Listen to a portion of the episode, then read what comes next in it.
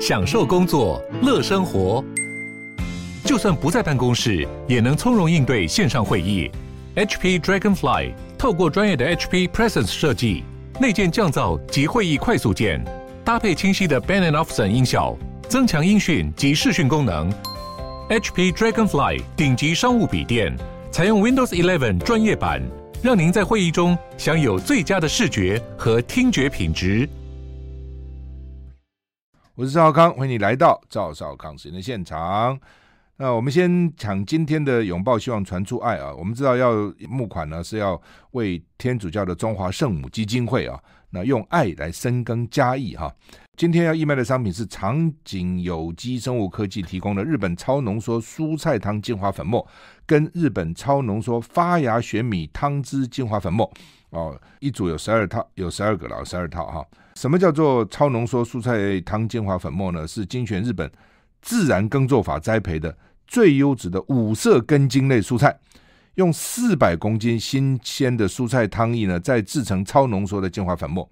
采用冻结真空太空舱急速冷冻结晶干燥法来制造。用自然萃取的方法呢，有很珍贵的营养元素哦，像六十六种的营养元素、维生素、矿物质、微量元素、抗生物质等等的营养价值很丰富哈。那什么叫做超浓缩发芽玄米汤汁精华粉末呢？是采用日本胚芽蓬莱玄米。由于玄米在发芽过程中呢，会使原本玄米的营养素提升高三倍以上，这也是因为繁殖生殖的作用了哈。发芽玄米产生的完整营养素呢，可以帮助蛋白质、脂肪、矿物质分解，而且缩短营养元素分解过程跟时间，转化成人体最容易吸收的状态呢。营养价值是一般玄米的好几倍了哈。那原来它的原价是两千四百块，义卖价呢含运费哦两千块啊。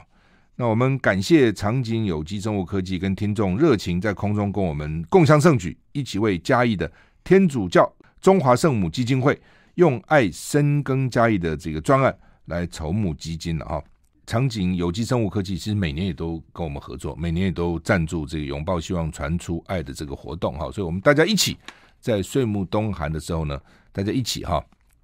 用我们的爱心呢、呃，一方面啊、你可以可以有营养的这些产品呢，浓缩这个菜汤精华啦，浓缩发芽玄米汤的精华；一方面呢，又能够帮助哈、又能够帮助呃嘉义啊，帮助嘉义地区需要帮助的人呢、那能够义助啊，捐助给天主教中华圣母基金会，我觉得是一举啊一举数得了哈。那请你直接打电话给天主教中华圣母基金会哈，那他们的电话义卖专线是零五啊，加以零五二七六零七一七，您请一起，所以零七一七零五二七六零七一七，他们有二十线哈，有专人会有义工在那边服务哈。那详情，因为我们不我们不碰钱了、直接都请你跟这个中华圣母基金会来联联系啊。再讲一次，零五二七六零七一七，零五二七六零七一七。好，那么今天非常难得，我们找到了叶延都教授来跟我们谈他两本新的书啊，一本叫做《让我们来到南朝》，一本叫《让我们来到北朝》，就南北朝了哈。对哎，叶老师，这个这两本书我看每一本都还蛮都将近三百页哈。呃，为什么你特别对南北朝有兴趣，要写这个南北朝？通常很少谈南北朝的书，啊，对，呃，我跟魏晋南北朝的历史，呃，已经有五十年的从。年轻就开始。明我白看你写论文就要写这方面是吧？哎，对对，研我是究所的时候啊呃，念大二的时候，嗯我开始修魏晋南北朝史，是那、，当时就对他非常感兴趣。嗯啊后来在呃研究所硕士班念书的嗯时候，我就决定要我的硕士论文要写这段，是。呃，中间还几经波折。为什么我不懂啊？我看你里面有描述，你找陆耀东啊，找还有另外一个老师啊哎，他们认为怕那个题目有问题，那是这跟政治有政治环境当时有什么问题？哦，这个您一定听说过，从反攻大陆到革新保台，是反攻无望论。是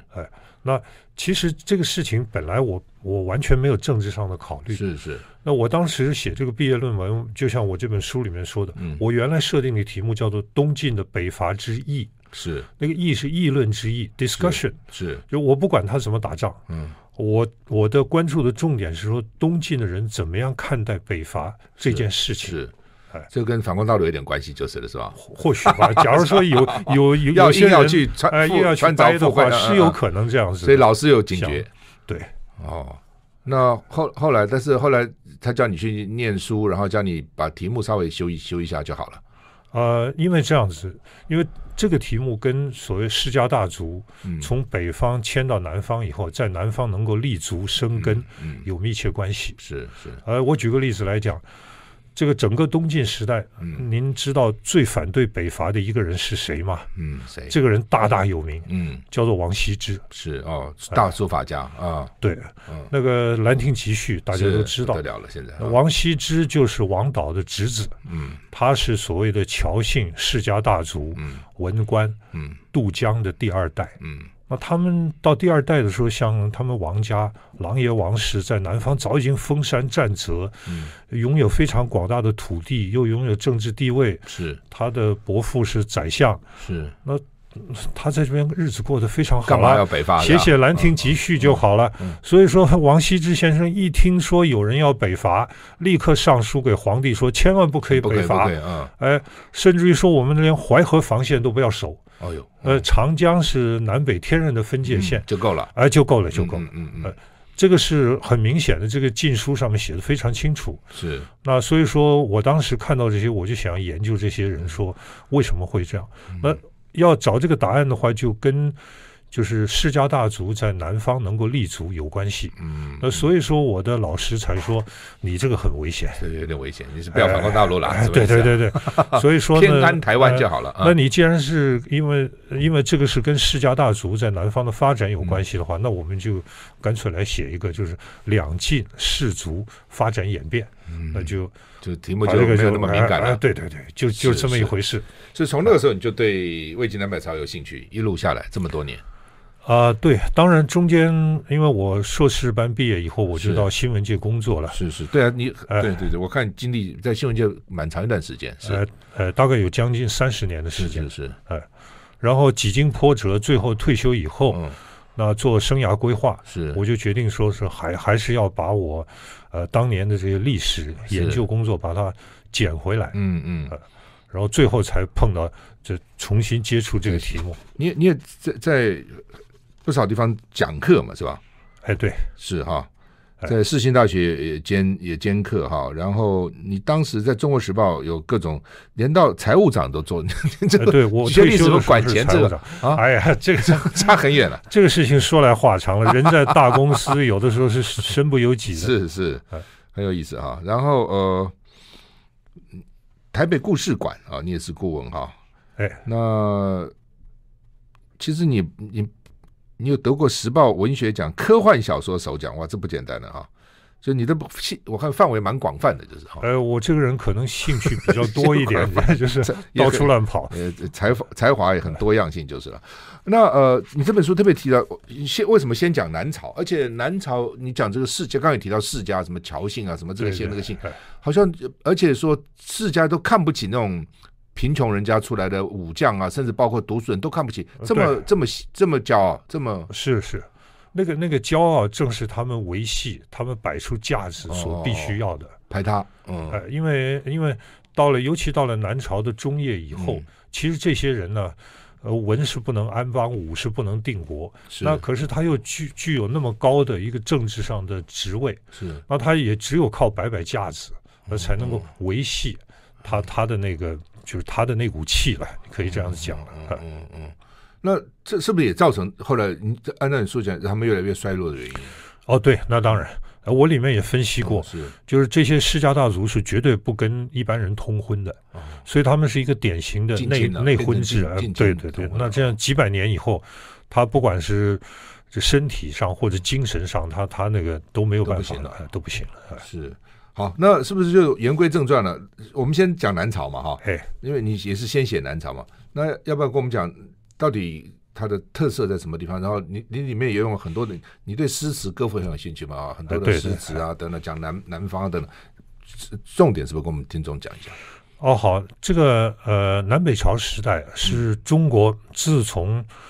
呃春秋战国以来，中国那种传统的世袭贵族其实就逐渐被打破了。嗯你看到战国时代，布衣可以为倾向，嗯到了汉朝的时候有察举制度嗯。可是呢，中国传统的贵族社会在魏晋南北朝的时候是一个大反扑时代，嗯就尤其到了南北朝，因为它是一个逐渐逐渐慢慢变成成熟的一个时代。嗯中国历史上，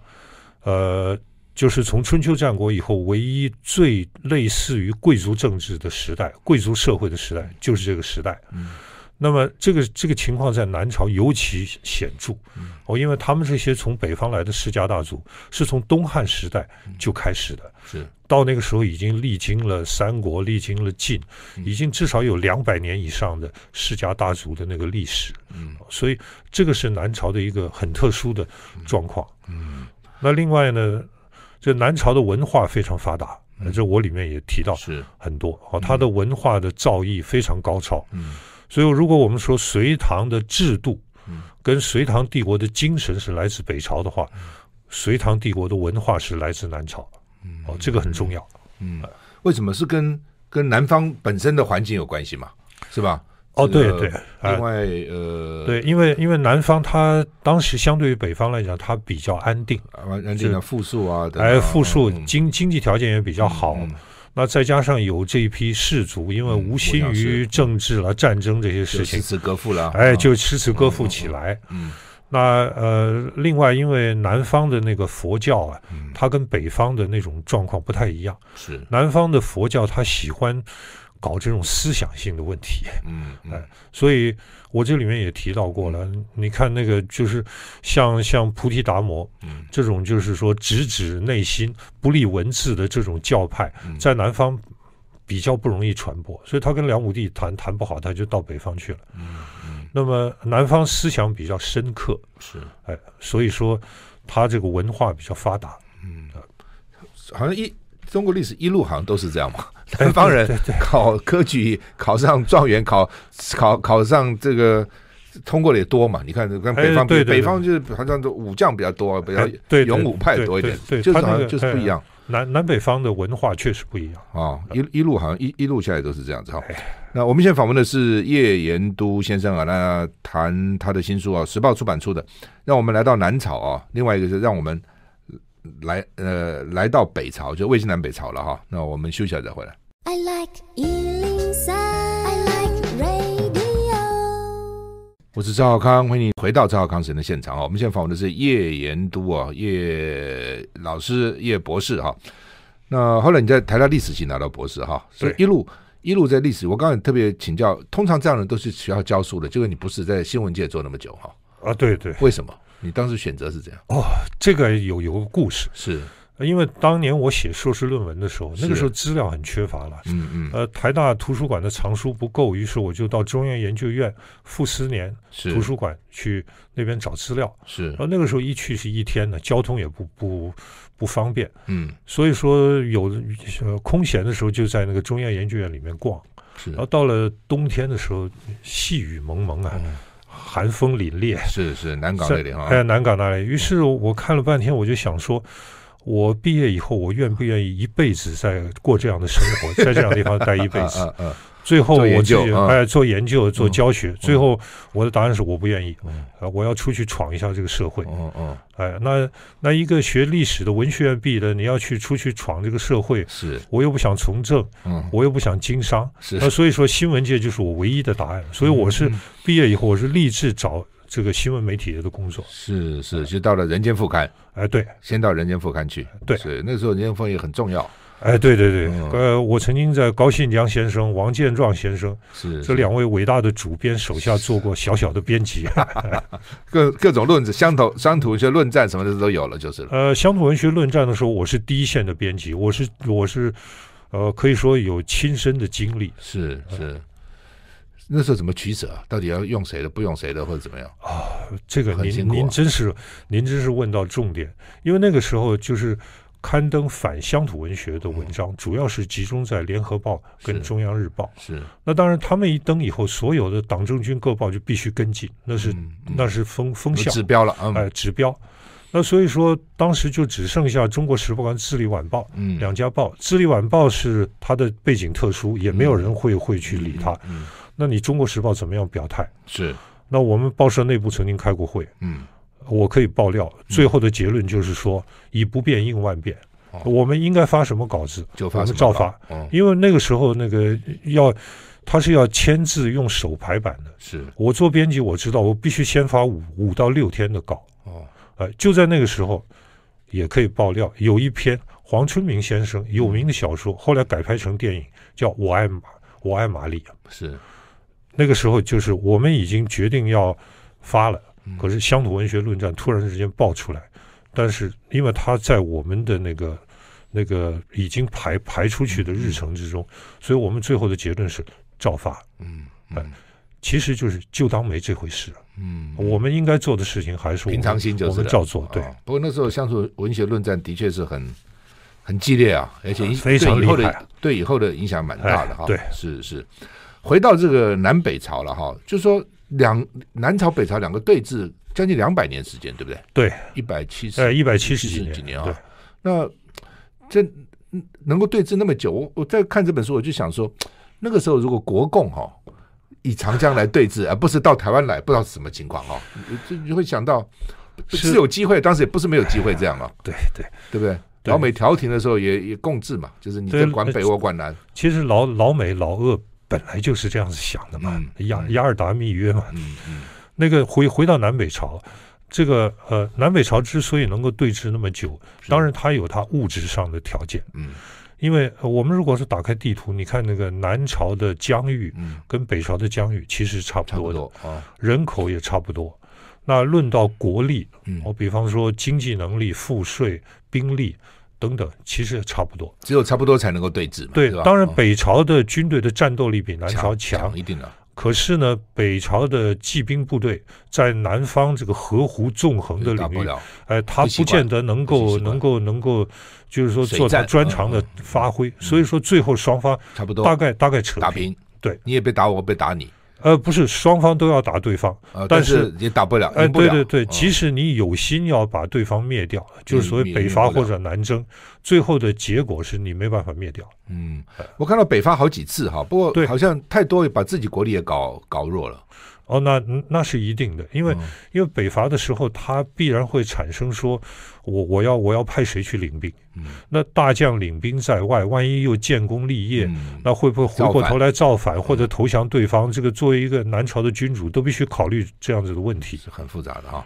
哎，好，那么我们现在访问的是叶元都博士，来谈他的新书啊，让我们来到南朝，我们等等再谈北朝，我们先休息一下再回来。我是赵少康，欢迎你回到赵少康神的现场。我们现在访问的是叶研读博士，谈他的新书。让我们来到南朝，我看南朝这些皇帝大部分，除了少数了哈、都很短命啊，很年轻，而且都在位时间也不长啊。你杀我，我杀你，到底是搞些什么？对，为什么会这样？呃，因为南朝它的政治有一个特点，嗯，就是世家大族高高在上，嗯就对于那些真正掌握这个政治、经济、社会、文化权力的世家大族而言是，只要你任何一个皇帝同意呃我继续享有这些特权，嗯那由谁来做皇帝其实没有无关系，所谓，嗯无所谓。嗯，你那做你的皇帝，我哎过我的这哎个哎世对家对生活。对对对对，所以说呢，这个南朝的皇帝几乎都是出身皇室了，几乎都是出身于武人家族哦，所以他们的家庭教育一向比较差。啊所以这是怎样？枪杆子底下出政权， 哎哎尤尤这尤差不多其是这是样的，我那边也分析到，嗯尤其是开国之君，嗯，一定是这他样的。搞了一辈子，嗯大概通常都五十几岁才能够篡位嗯，称帝。那那个时候已经身心俱疲，嗯那可能两三年以后就就死挂了。了啊，就是你看嘛，南朝宋齐梁陈四朝，嗯宋齐陈三朝的皇帝，开国皇帝在位没有超过三年的，呃，他一生征战、阴谋诡计，嗯他没有时间去教他的子孙。等到他一挂以后，那他的子孙当然一招权在手，就为为所欲为。嗯，而且很荒淫无道，各种都乱七八糟。 呃，很对对对对，就是说，凡是一个君主应该受到劝谏的，嗯比方说奢侈、浪费、呃荒淫、酗酒、哦、残暴、他们都干酷了虐，全部都有。哎，这这这这，当然听起来也很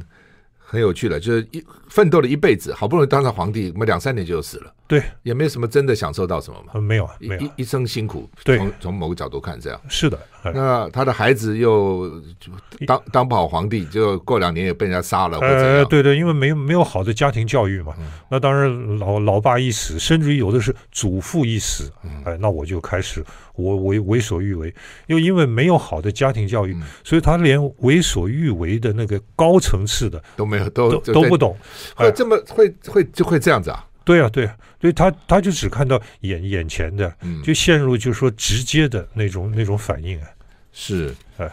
很多我看平均寿命都很短嘛，按照你这个书是不是对，都很短哈？哎，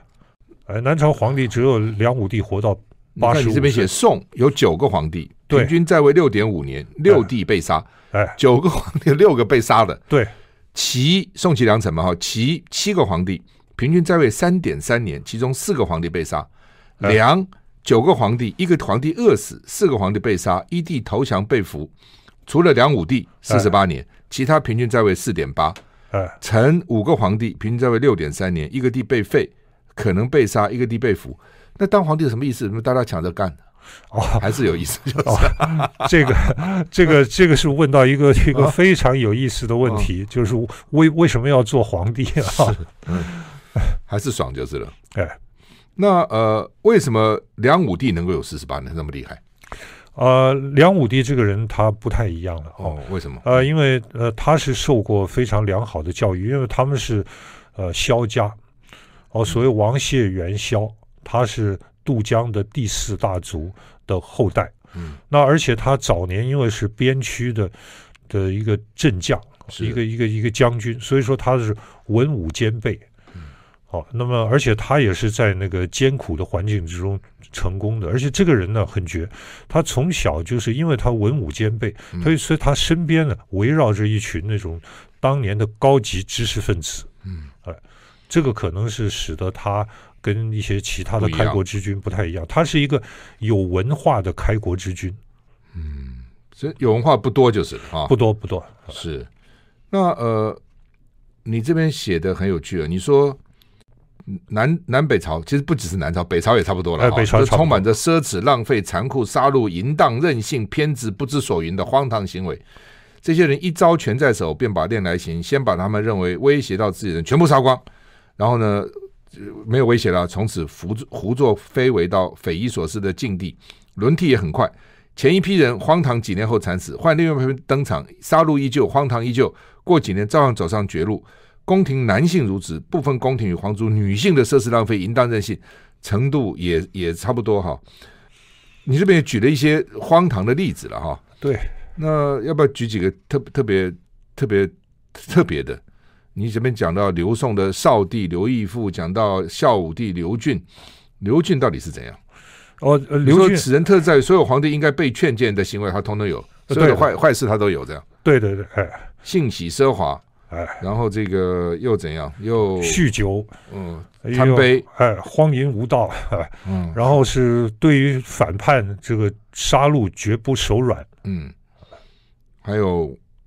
好色无度，对好色无，而且那个年代的好色往往不顾呃伦伦理我看是什么什么姑姑什么什么，通通哎，对对对，哎啊，这在为什在么呢？为什么不？为什么都不顾，连伦理都不顾呢？呃，这个或许是可以从性心理来分析了，嗯就是有些人他就是反正皇帝嘛，后宫女性那么多，他可能呃一一般的对他已经不会引起刺激了。嗯，所以就很特别，就是了哎女性也好不到哪里去，对，你这边讲说，三英公主设置面首，面首就是男宠了啊、哎男的三十人，他需要三十个人，呃，不是那那个有个故事了，是就是就是他跟他他的弟弟即位以后，嗯这个做姐姐的去找弟弟，说你后宫那美么女多如人，云啊那呢、我呢？我我我们都是我我我都是我爸们的爸身体啊都来自我们的爸爸。嗯那你这样子，我只有一个驸马，太太不公平了。嗯，他皇帝弟弟一听说，呃老姐你说的有道理，理，有道理， 就是要几个给哎你要三十对个，的哎好对，好三十个，然后呢，三十还不够，还不够，还看上一个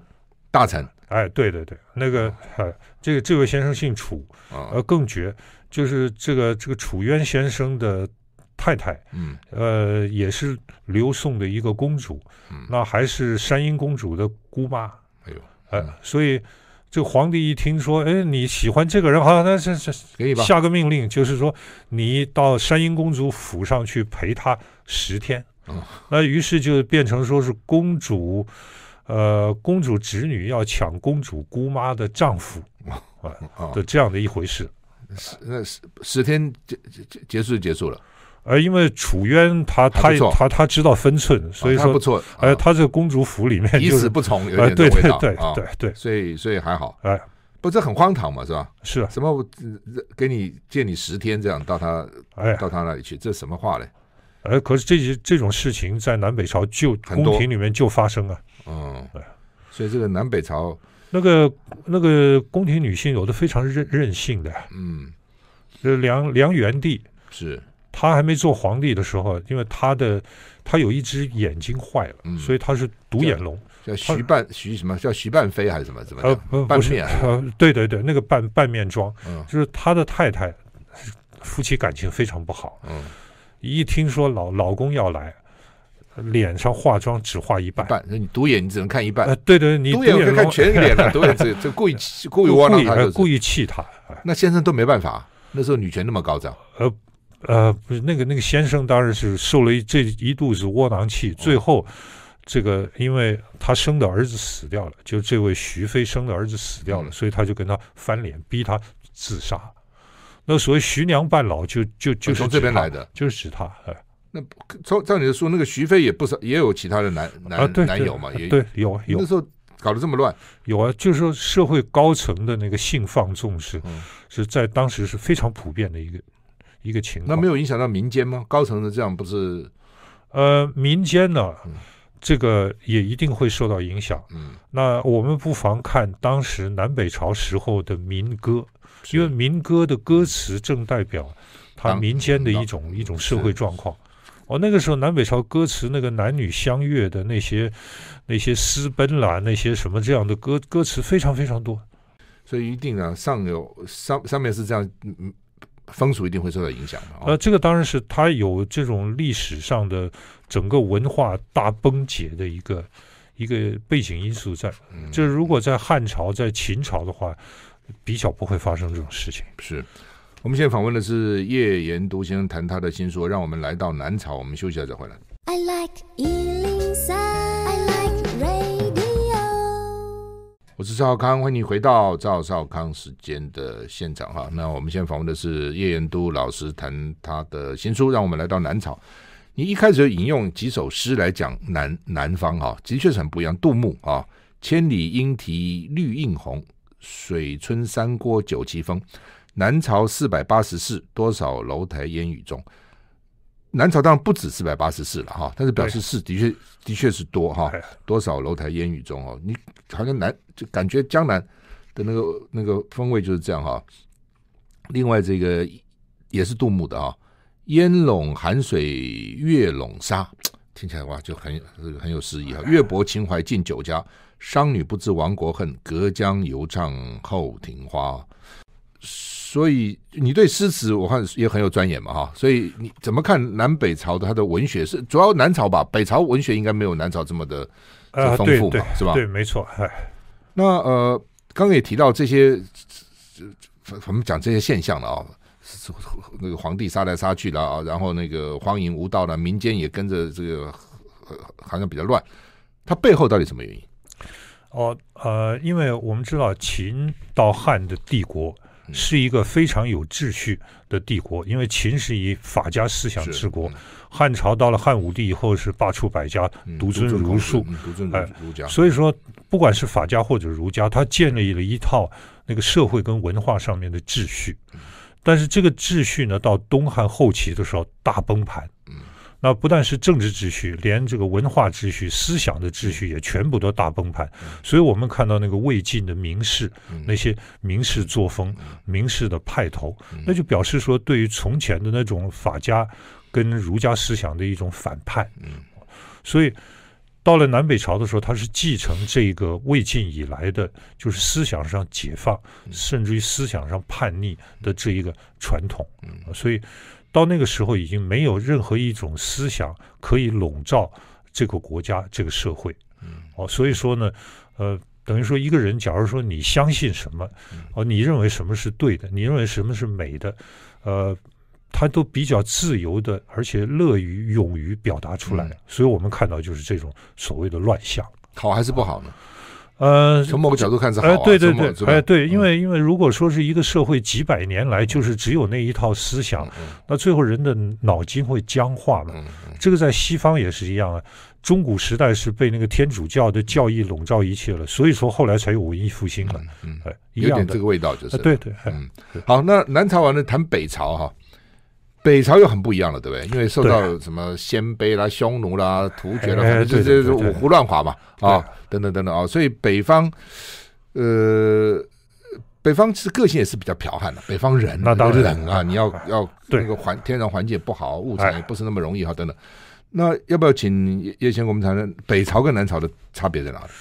呃，他们两个有一个最大的差别，是就是南朝是纯粹汉人所建立的政权，嗯，嗯可是北朝不是，是，他的统治者是塞外来的少数民族，嗯那所以北朝始终存在着一个胡人跟汉人之间的关系，嗯还有胡人的文化跟汉人文化之间关系嗯，的一个问题。文化差很远了，习差惯很也远，差很远了。是是因为是一个是一游个牧游民族，牧啊，一个个农业民族，嗯对，怎么会搞一起呢？这很呃，难。嗯可是你农业民族被游牧民族征服了呀，那所以说，所以农业民族很难打过游牧民族嘛，从某个角度看，对啊不对？对对，如果说单是指以这个武装力量嗯作而战言的，话呃，作战能力而言，那嗯当然，哎是，所以就常常受到骚扰，甚至受到征服，就是，呃，对，但是这个事情要分，要从两个方面来讲，嗯，从征服者的眼光来看，从被征服者的眼光来嗯看，，嗯，啊所以北朝的历史它主要围绕着在这个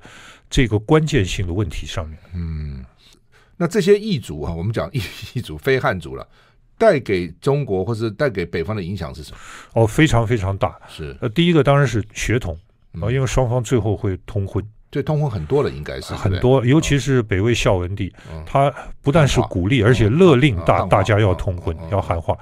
那对不对所另以外一现在个，北方人搞不好很多都有那种异族的血血血血统在里面，就是因为我看有些北方人长得有一些不太像完全的汉人，是不是跟这有关？当当然当然是当然，因为因为中国北方始终受到就是塞外长城以外民族入侵，嗯那个然后混血嗯的影响。我这个里面也提到，就北魏孝文帝汉化的时候，他规定说要把那个就鲜卑人的姓啊，嗯你就取一个近似的汉这个汉呃汉人的姓嗯，你就姓那个了。信那个，嗯哎、所以说三个字、两个字的那汉文呃音翻译过来嗯的，最后都取了一个字啊。嗯所以说，如果是一个北方人的话，不管是姓什么，嗯可能一千多年以前，这个人的祖先根本就是鲜卑人。嗯嗯，这有可能哈。哎我我自己一样啊，嗯，是你是满满人是啊，吧？，对对对，我对我的嗯父系是满族，我满我是叶赫那拉氏。是呃，民国二年的时候，中华民国政府下令全体的满族都必须取汉姓啊，不可以在你们那个什么四个字、五个字的、三个哦有字有这样的。的命令，就是哎有有有有啊，所以你的叶就啊，你因为叶赫那拉，你就从取个叶，是不是这意思？对我们这个家族就就取就了就取叶个叶，对，是。好，那回到回北朝哈，那他的这个孝文帝的汉化到底成不成功？呃，应该这样说了，嗯，就就直接而言是很成功的。是，呃，可是就呃，如果说我们把它摆在一个更长远的角度来看的话呢，呃，它可以说是不成功的。嗯，因为这个汉化只汉化了半个国家，是。所以半国叫什么意思？哦、就是因为、呃、当年北魏的首都在平城，就是今天的山西大同，嗯就是云冈石窟那地方嘛。嗯，那孝文帝为了要汉化，硬是把北魏的首都从平城迁都到洛阳。嗯，那所以说跟着他迁都的这一批鲜卑汉化人了，通通到汉汉化了。了。那留在可是边呢就没有，而留在北魏的边疆地区的就没有汉那也化很，难汉化，他那个生活环境就这个样子，他怎么哎，汉化对呢？的，而且北魏的边疆守军，他必须面对着新兴一波的游牧民族新的嗯嗯嗯，啊，因为你等于说是鲜卑人已经搬到长城以南嗯了有。新的出来了，那你鲜卑人原来的地盘就空虚了是是，嗯那一定有新的游牧部落，那就变成说那些呃，原来驻守在北魏帝国北方边境的那些鲜卑人，我不可能汉化呀，嗯因为我一汉化，我失掉我就完战斗力，了我完嗯蛋了，完蛋了人家立刻入侵了。嗯，哎，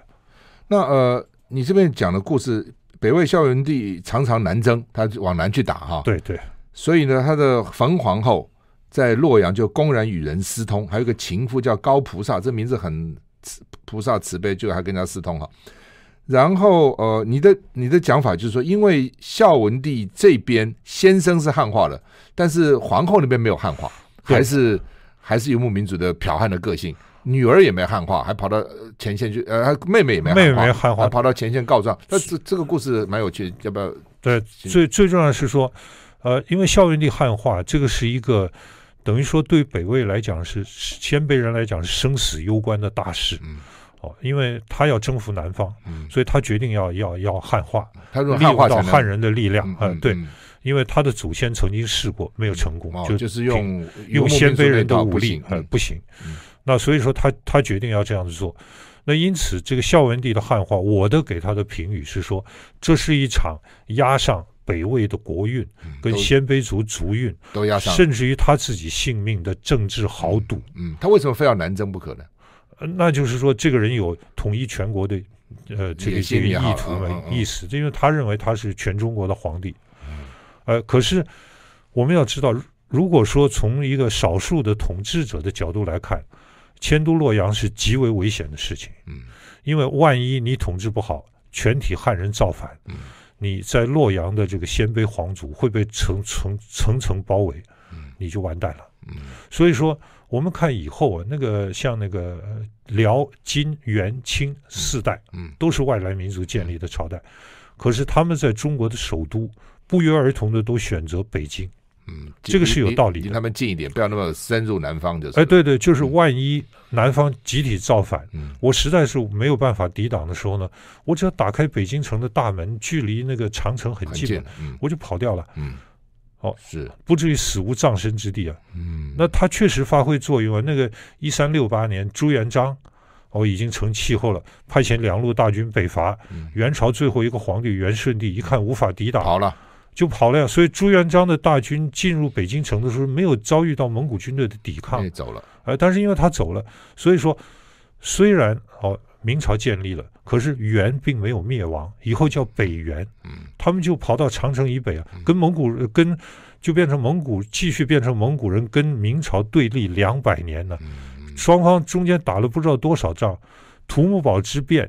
一战。明朝皇帝英宗的四十五万大军全部都被蒙古人杀的崩就溃是，他们，他连皇帝自己都被俘哎，嗯，那都是就是当年留下来的那批蒙古人呢，回去以后嗯啊还是卷土重来。还是蛮厉害的啊。哎，对啊，是我们现在访问的是叶元都老师谈他的新书，哎，让我们来到北朝，我们休息一下再回来。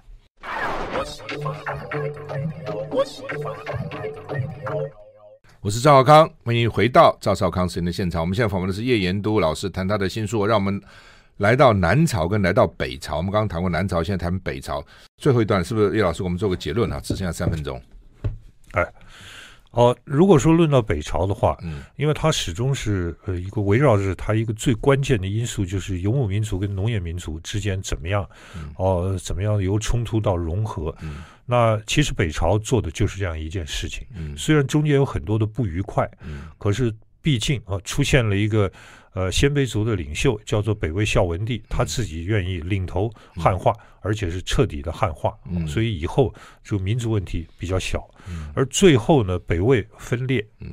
可是北魏分裂出来的这个西边，就是所谓西魏北周的系统，有一批人叫做关陇集团，嗯真正领悟到这个所谓的民族融合，嗯的这个真谛，嗯所以说呢，他们是胡人跟汉人通婚，嗯然后呢一块儿做事，一块儿作战。嗯，那个汉人甚至于取了胡人的姓，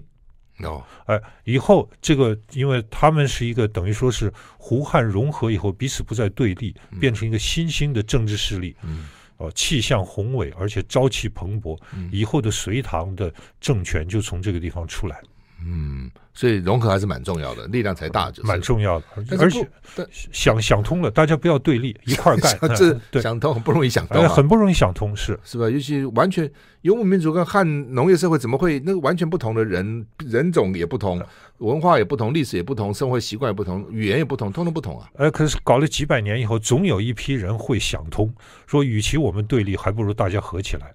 我们常常讲说，哦我们这个汉人文化很伟大，那个异族都被我们这个同化了，真的是这样吗？呃，你如果说是在文化上，比方说使用的文字，那当然嗯是。那可是如果说是在文化的精神上面，那未必。嗯呃，有一些这个游牧民族剽悍的精神来注入到中华文化里面，是很重要的嗯，一个因素。是，所以好像历史上其实从南方要打到北方成功的其实很少很少，对不对？啊，对，非常都非是常北方打到南方多多一点。少哎，对对，哦哎，所以所以蒋介石那时候北伐成功，他们就说，哎，从北从南能够打到北能够成功，那个不太那个容易那那个北伐啊算不算是又又不是不一样，算不是吧？算是成功啊？嗯这个这个仍然好像还要有画有啊一个问号的。啊那至少他 他算从某个角度看，他就算是就是表表面上把中国统一了，嗯嗯呃嗯其实里各面还地有很多问的军题阀还不当见得当服然气当啊然还哎对是对对。各各各地割割据称雄，还有这种对，味道。你看没有桂系，有山嗯西、嗯阎锡山，还是有新疆，还有盛世才先生在那边呢。嗯嗯嗯，是好。那么呃，南北朝，你说南北朝整个对中国影响到底后来的发展，哦，呃，隋唐帝国那么样的光芒光辉，那么嗯就样是因伟为大，嗯是因为南北朝的基础，嗯它是用着北朝的武力、嗯，北朝的政治体系、南南朝的文北化，朝的精神，嗯加上南朝的文化，嗯两个再度融合以后，再度发扬光大，嗯那就是伟大的唐朝。嗯，所以它等于是唐朝的一个一个基础，从某个角度看，对，或是一对个，发源，这呃种，可以这样说。好，那么今天非常谢谢叶元都叶老师来跟我们谈啊，这个让我们来到南朝跟北朝，很有意思的魏晋南北朝，谢谢，